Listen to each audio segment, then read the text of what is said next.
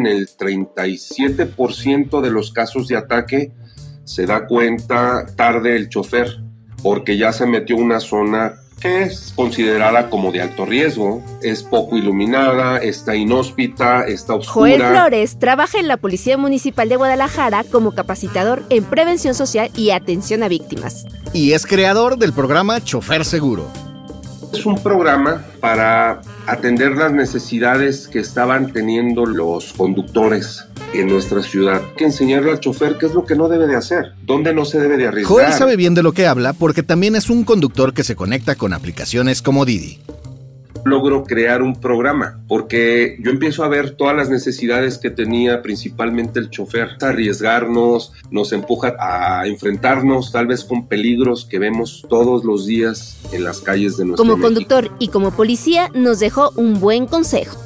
Sobre todo vean por su seguridad, porque recuerden que los esperan en casa,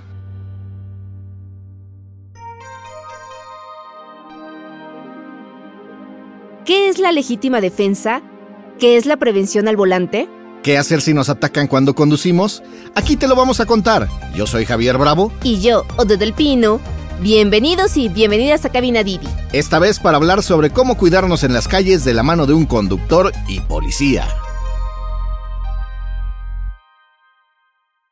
Esta no es la primera vez que hablamos de los esfuerzos que se hacen en Jalisco para reforzar la seguridad de las y los conductores que se conectan a Didi.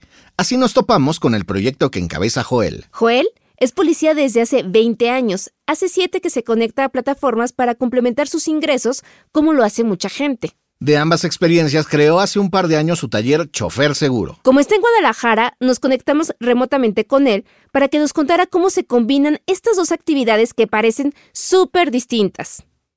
¿Cómo fue tu transición? Yo pienso que es una historia igual que la de los demás compañeros, que en su momento entramos y fue tal vez seguido por la necesidad. Por ahí junté un poco de ahorros, por ahí que tenía, conseguí un crédito y pude sacar mi carro, mi vehículo de agencia y logré darlo de alta, me di de alta como conductor seguido por la necesidad. Esto es exactamente, me tocó pues ver muchas cosas, me tocó ver muchas necesidades. Yo creo que fue por cuestiones de azares del destino que fue a mí precisamente el que me toca que me dieran esta comisión y es como yo logro crear un programa porque yo empiezo a ver todas las necesidades que tenía principalmente el chofer en cuestión de seguridad. Yo pienso que no es un secreto, tal vez te lo vamos a decir todos, ¿no? Por necesidad por necesidad es lo que nos empuja. No contraviene en este caso ser policía para estar este, utilizando la aplicación. O sea, no hay algo que diga, no, no se debe de hacer. No, no, no, no, no. Como te comentaba, tengo compañeros que tienen sus despachos, sabemos abogados, sabemos médicos, psicólogos, sabemos de todo, taqueros, hay de todo. Y no se contrapone para nada, al contrario yo siento que lo que es el policía le puede dar hasta más sustento. Me ha tocado darle capacitación a compañeros y me ha dicho, oye, te felicito, no sabía que se estaba haciendo esto, no sabía que se preocupaban por nosotros. Sí, evidentemente. Y se sorprenden cuando yo les digo, cada vez que les doy conferencias y les platico que yo también fui conductor de plataforma, que conozco todas las vicisitudes por las que ellos pasan. ¿Sí? Yo constantemente me he estado preparando en el tema de prevención al delito y nos toca trabajar tres frentes, como les comentaba. Sí, nos toca trabajar de manera institucional con otras dependencias, pero lo más importante es que nos toca trabajar con la comunidad. Sí, nos toca trabajar al pie de calle con las personas, tratándolos de capacitar y enseñarles cuáles son las obligaciones del ciudadano que tiene y darle a entender que no solamente el policía es su responsabilidad la seguridad en la ciudad, sino tiene que ser una responsabilidad bipartita, ¿no? Enseñarle todo eso y también nos toca trabajar en lo que es el tema de empresas, capacitar a guardias de seguridad, capacitar a locatarios, capacitar a empresarios. Nos toca trabajar también con el tema de escuelas, que es una prácticamente la espina dorsal para entender un poquito lo que se está dando en nuestra ciudad, la poca educación que vemos en los jóvenes, la facilidad con la que ellos caen principalmente en el tema de drogas, en el tema de delincuencia organizada. Eso es algo complejo, ¿no? Es algo delicado. Y en lo particular a mí, ya hablando concretamente de lo que nos interesa un poquito, me toca encabezar desde ceros me pasan la comisión, ahora sí que tal vez de manera fortuita o por cuestiones de azares del destino, me toca que me comisionen el atender a una asociación de choferes de plataforma. A mí me llamó mucho la atención porque no tocó cuando yo fui conductor de plataforma, por eso me llamó un poco más la atención y el que es mi director en ese entonces era mi Y por ejemplo, entonces acá ya nos vamos de lleno. ¿Qué es chofer seguro y si es un programa o es un taller? Si nos los podrías este, platicar o explicar. Claro que sí. Mira, concretamente es un programa que creo, ese yo lo creé, principalmente para atender las necesidades que estaban teniendo los choferes. Está enfocado a tres bloques concretamente. El primero, vamos a platicar todo lo que conlleva la prevención situacional. ¿Qué quiere decir esto? Es simple y sencillamente ese primer bloque enseñarle al chofer qué es lo que no debe de hacer, dónde no se debe de arriesgar. El chofer lo sabe, pero pocas veces lleva a cabo la práctica. Y siempre les hago esta pregunta, ¿qué crees que sea prevención para ti? Ya me dicen, no, es que para mí prevenir es como cuando tú sales y te fijas a todos lados. Y yo le digo, mira, enfréntate a ti mismo. Quiero que me digas una definición técnica, no quiero ejemplos. No, pues no sabe, no sé hacerlo. ¿Por qué no sé hacerlo? Porque no tengo idea de lo que es prevención y esa es la percepción que tenemos todos los ciudadanos de la seguridad en la ciudad. Pregúntale a un ciudadano, ¿qué crees que sea prevención? No me digas una respuesta que sea con ejemplos, dime una respuesta técnica. No vas a ver decir. ¿Qué sería algo que para estar atento? yo te podría contestar mi pregunta y te diría, prevención, el taller es muy largo y hablamos de todo eso. ¿Sabes qué? Hombre, no dejes que la mayor parte de los casos que ocurren ataques es porque el propio conductor pierde la visión de los pasajeros. Lo más común es que siempre el pasajero cuando viaja siempre va en la parte de atrás. No dejes que el pasajero se vaya en la parte de atrás. ¿Cómo lo puedes persuadir? Habla con él, trata de aventarle muletillas, dile que está descompuesto esa parte del seguro que no abre, que se va a incomodar en tener que darle la vuelta y el propio conductor se va a ver persuadido y va a tratar de ponerse un poco más a la vista del conductor. ¿Sí? No manejes a horas que sabes precisamente que son horas que puede haber más riesgo o si lo manejas trata de saber en qué lugares puedes estar. ¿sí? No trates, sobre todo, no aceptes alimentos, golosinas de los pasajeros, no sabemos qué puedan contener. Son muchas recomendaciones, muchas reglas de prevención que utilizamos con los choferes, pero solamente ese es el primer bloque. En el segundo bloque utilizamos o platicamos con ellos, les damos la capacitación sobre lo que es el marco legal para lo que es el acoso callejero, el abuso hacia la mujer, ¿sí? Y, pero sobre todo lo que es la equidad de género y lo que es la violencia de género. El bloque número tres, vamos a ver un poquito teóricamente, porque también no podría haber práctica, pues tiene que ser teórico, en base a lo que es prevención civil en caso de enfrentamientos armados. ¿Qué hacer en caso de un enfrentamiento armado? ¿Cómo me puedo resguardar? A dónde puedo acudir, de qué forma puedo resguardarme. Y aquí, por ejemplo, ¿qué consejo le darías a un conductor? Digamos, llega a una esquina con o sin pasaje y se están ahí balaseando dos, pues, ¿qué, hago? ¿Cómo me escondo? ¿Para dónde corro? ¿Qué hago? Claro, número uno, romper ese viejo dicho que dicen, bájate del carro, no te bajes del carro. Aquí lo recomendable concretamente es inclina o tu respaldo y toma una posición absolutamente baja, ¿sí? A fin de cuentas, como decimos siempre, si la agresión no va dirigida a ti, pues evidentemente tienes segundos de poderte resguardar. En el caso de ir en la vía pública, pues lo más lógico, y digo, no es que yo haya inventado el hilo negro, es, son tácticas preventivas ante un tiroteo. Túmbate totalmente al suelo, adopta una posición pecho-tierra, con tus manos protegiendo tu cabeza.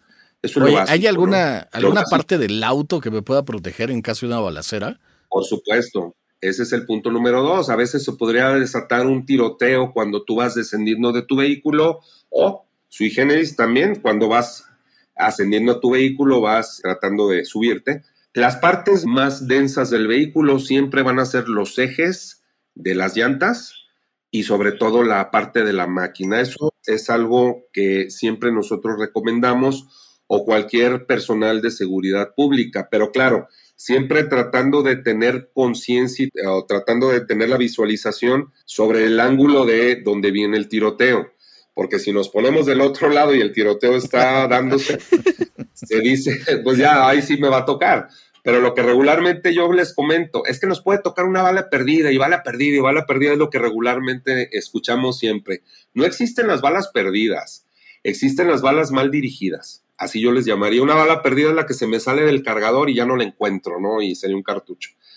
Pero las ojivas como tal, o los disparos, o la bala, o el proyectil de arma de fuego, como le quieran llamar, siempre que va a ser disparado de un arma de fuego, siempre va a seguir una línea recta. Y esa línea recta va a buscar impactar en cualquier objeto o silueta, nosotros le llamamos silueta, que se sitúe delante de ella pases tú o no pases, esa ojiva se va a incrustar ahí porque va a buscar ese objetivo. No tiene otro objetivo ese proyectil. En Guadalajara y su área metropolitana hay casi 20.000 conductores que se conectan a aplicaciones como Didi, según registros de la Secretaría de Transporte de Jalisco.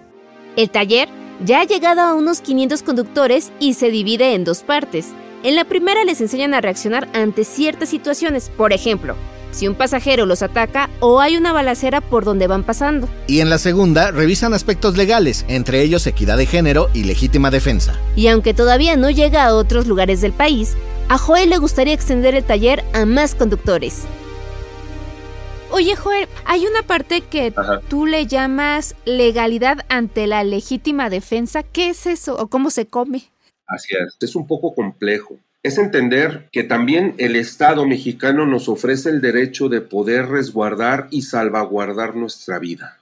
¿Sí? Desgraciadamente estamos tan asustados y desafortunadamente la mayor parte de las personas que no conocemos nuestros derechos comúnmente permitimos que se nos pisen nuestros derechos. ¿Sí? Aquí lo importante es entender que cualquier ciudadano puede alegar legítima defensa siempre y cuando se cumplan ciertos requisitos. Tan simple como eso, vayamos a lo que es la Constitución.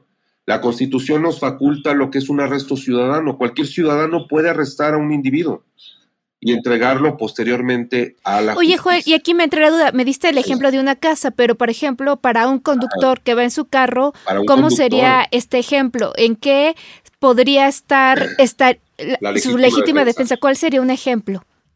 Lo que platicamos con ellos, con los conductores, siempre y todo el tiempo me dicen, oye, ¿qué pasaría si yo me doy cuenta que el arma con la que me está amenazando es de utilería? ¿Qué pasaría si logro desarmarlo? ¿Qué pasaría si nada más me golpeó y se fue corriendo y le doy alcance? ¿Hasta dónde tengo permitido por la ley defenderme? Le digo, tienes todo el permiso y, y tienes toda la autoridad de poderte defender. Yo lo que les digo, entrega mejor el carro, entrega el dinero porque la vida es primero.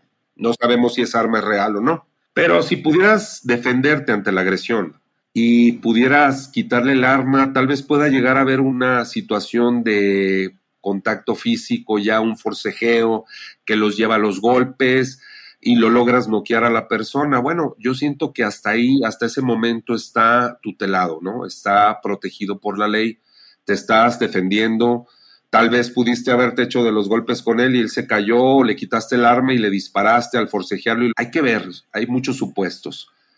En el caso de que le pudieras quitar la vida. Pero regularmente estos grupos hubo un tiempo en que sirvieron como pandillaje, ¿no? Llegaban y detenían al presunto ladrón y le ponían una buena golpiza, ¿sí? Que lo que pudo haber sido un arresto legítimo ciudadano se convirtió en un acto de linchamiento. ¿Sí?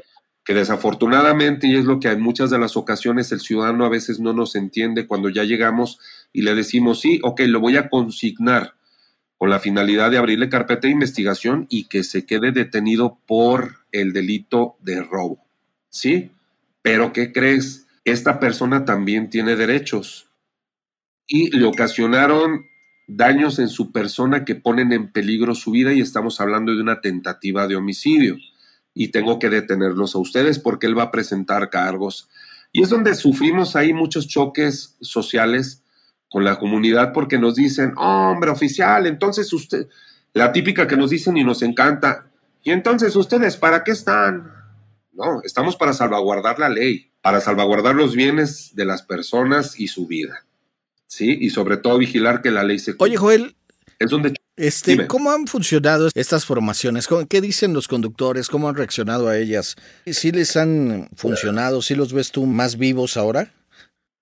Fíjate, Javier, te comparto mucho y me da mucha alegría decírtelo. Se ha estructurado, hay muy buenos grupos en los cuales son grupos de seguridad en los cuales ellos mismos hoy por hoy están inclusive hasta colaborando con la policía en ayuda y en coadyuvancia con ellos, a veces hasta los propios conductores hasta están ayudándose entre ellos a recuperar vehículos robados. Ha habido mucha positividad con respecto a lo que es sobre todo la capacitación, se ha logrado disipar muchísimas dudas, ha logrado trabajar, muchos conductores han logrado trabajar en estos grupos y han logrado trabajar de una manera armoniosa y sobre todo siempre vigilando el tema de la seguridad.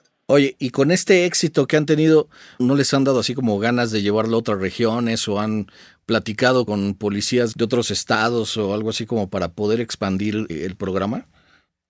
Te seré honesto, a mí me encantaría hacerlo, poder crecer más mi programa y lo hablo más a título personal. Yo lo he propuesto, se lo propuse en su momento a mis autoridades de poderlo replicar, no solamente en otros municipios de aquí del estado, sino tal vez en otros estados del país pero desafortunadamente la situación que siempre nos encontramos en el servicio público, que no hay presupuesto, que no se quiere llevar a cabo, que mejor busquemos tal vez patrocinadores de forma privada y no le dan mucho crédito a esto.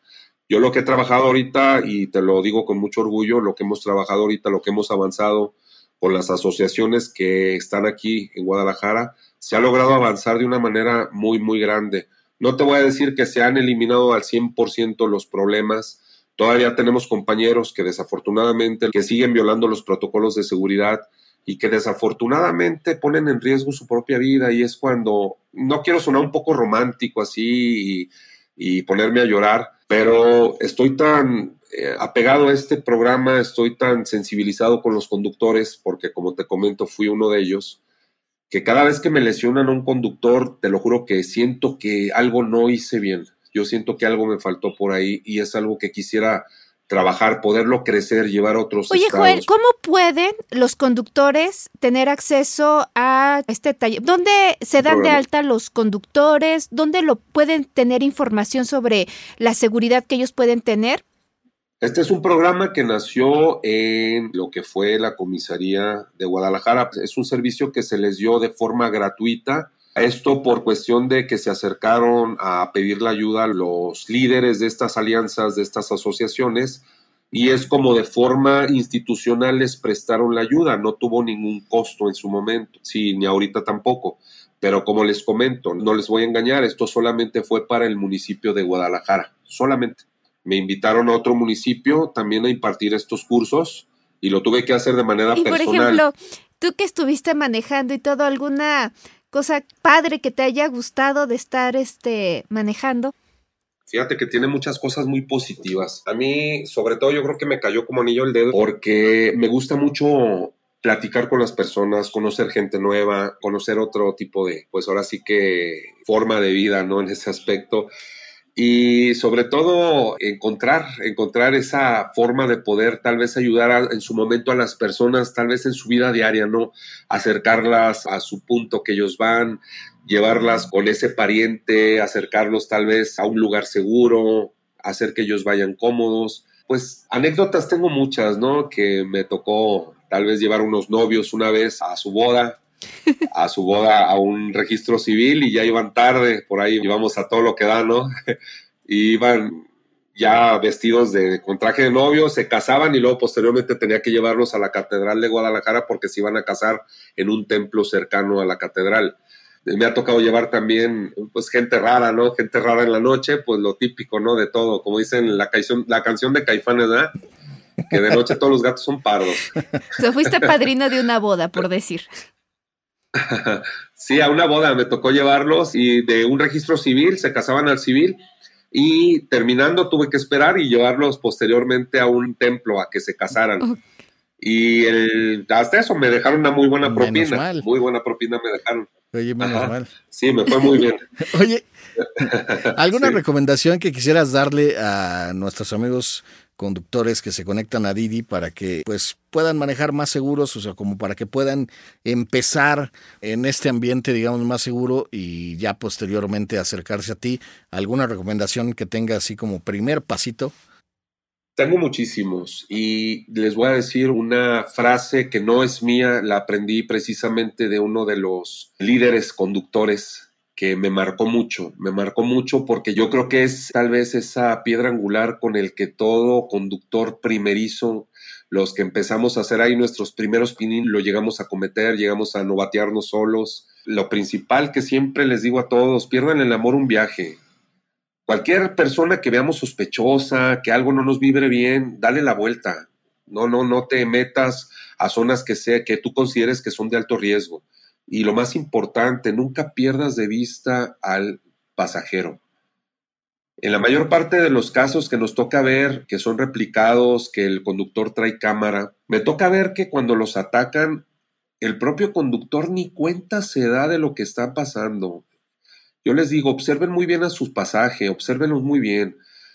Cuando va a suceder algo, yo inclusive en las propias, en el taller que les doy, les corro un video, dos videos, que me hablan de un contraste, el, lenguaje corporal que te ofrece una persona al momento que se sube, cómo se empiezan a comunicar entre señas, cómo con los ojos, de qué forma te va a abordar.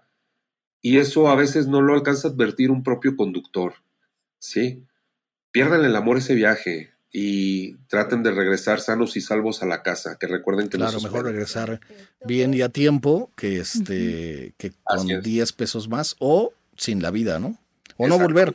Joel, ¿dónde te pueden localizar en caso que alguien quisiera un curso o con dudas? ¿Dónde te podrían buscar? Les dejo el número 33 13 17 48 42 ese es mi número para cualquier tipo de pregunta, asesoría, con mucho gusto se las doy. Esto fue Cabina Didi. Muchas gracias por escucharnos. Este episodio fue producido por Quisaya Estudios para Didi. Lucina Melesio es directora y productora ejecutiva. Javier Bravo y yo, Ode del Pino, estuvimos en los micrófonos y en la producción. El guion es de Javier Bravo. En la producción también estuvieron Paula Vilella, Irene Rosales y Sara Carrillo. El diseño sonoro y el tema musical son de Carlos Jorge García y Tiger Lab. Los ingenieros de grabación en el estudio fueron Manuel Vargas Mena, Gabriel Chávez y Mateo Pineda de Soundmob Studio. Por Didi, Gerardo Arriola es analista de comunicación. Y para que conozcas las promociones vigentes de Didi y cheques términos y condiciones, entra a la página mexico.didiglobal.com. No olvides darle clic al botón de seguir en cualquier plataforma en la que te guste escuchar tus podcasts, porque estamos en todas y es gratis. Nos vemos la próxima semana. Bye.